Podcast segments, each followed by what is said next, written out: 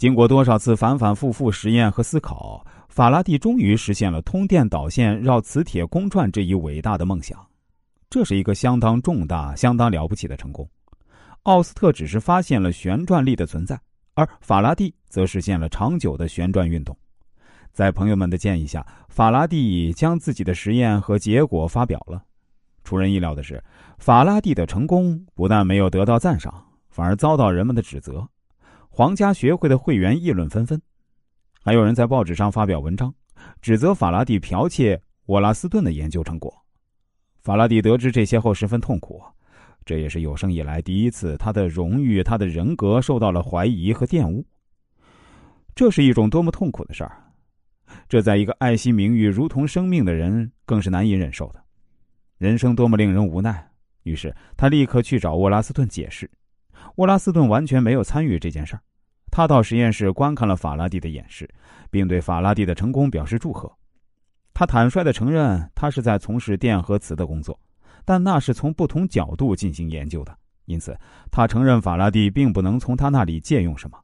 其实，法拉第的实验与沃拉斯顿的实验是根本不同的，不但方法、技巧、仪器不同，连理论解释也不一样。这点，作为皇家学会会长的戴维是最清楚的。法拉第起初想指望他的老师能够站出来替他说句公道话。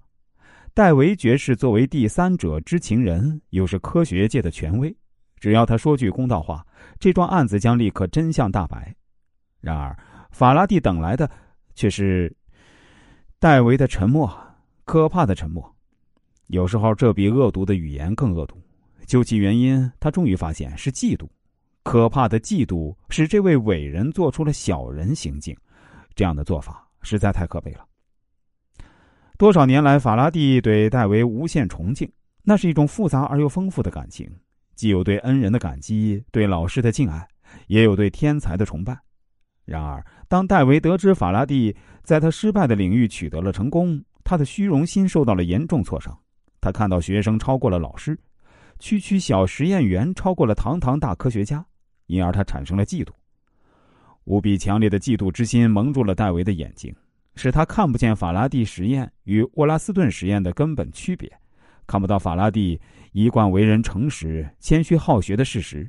他更担心的却是学生的声誉超过老师。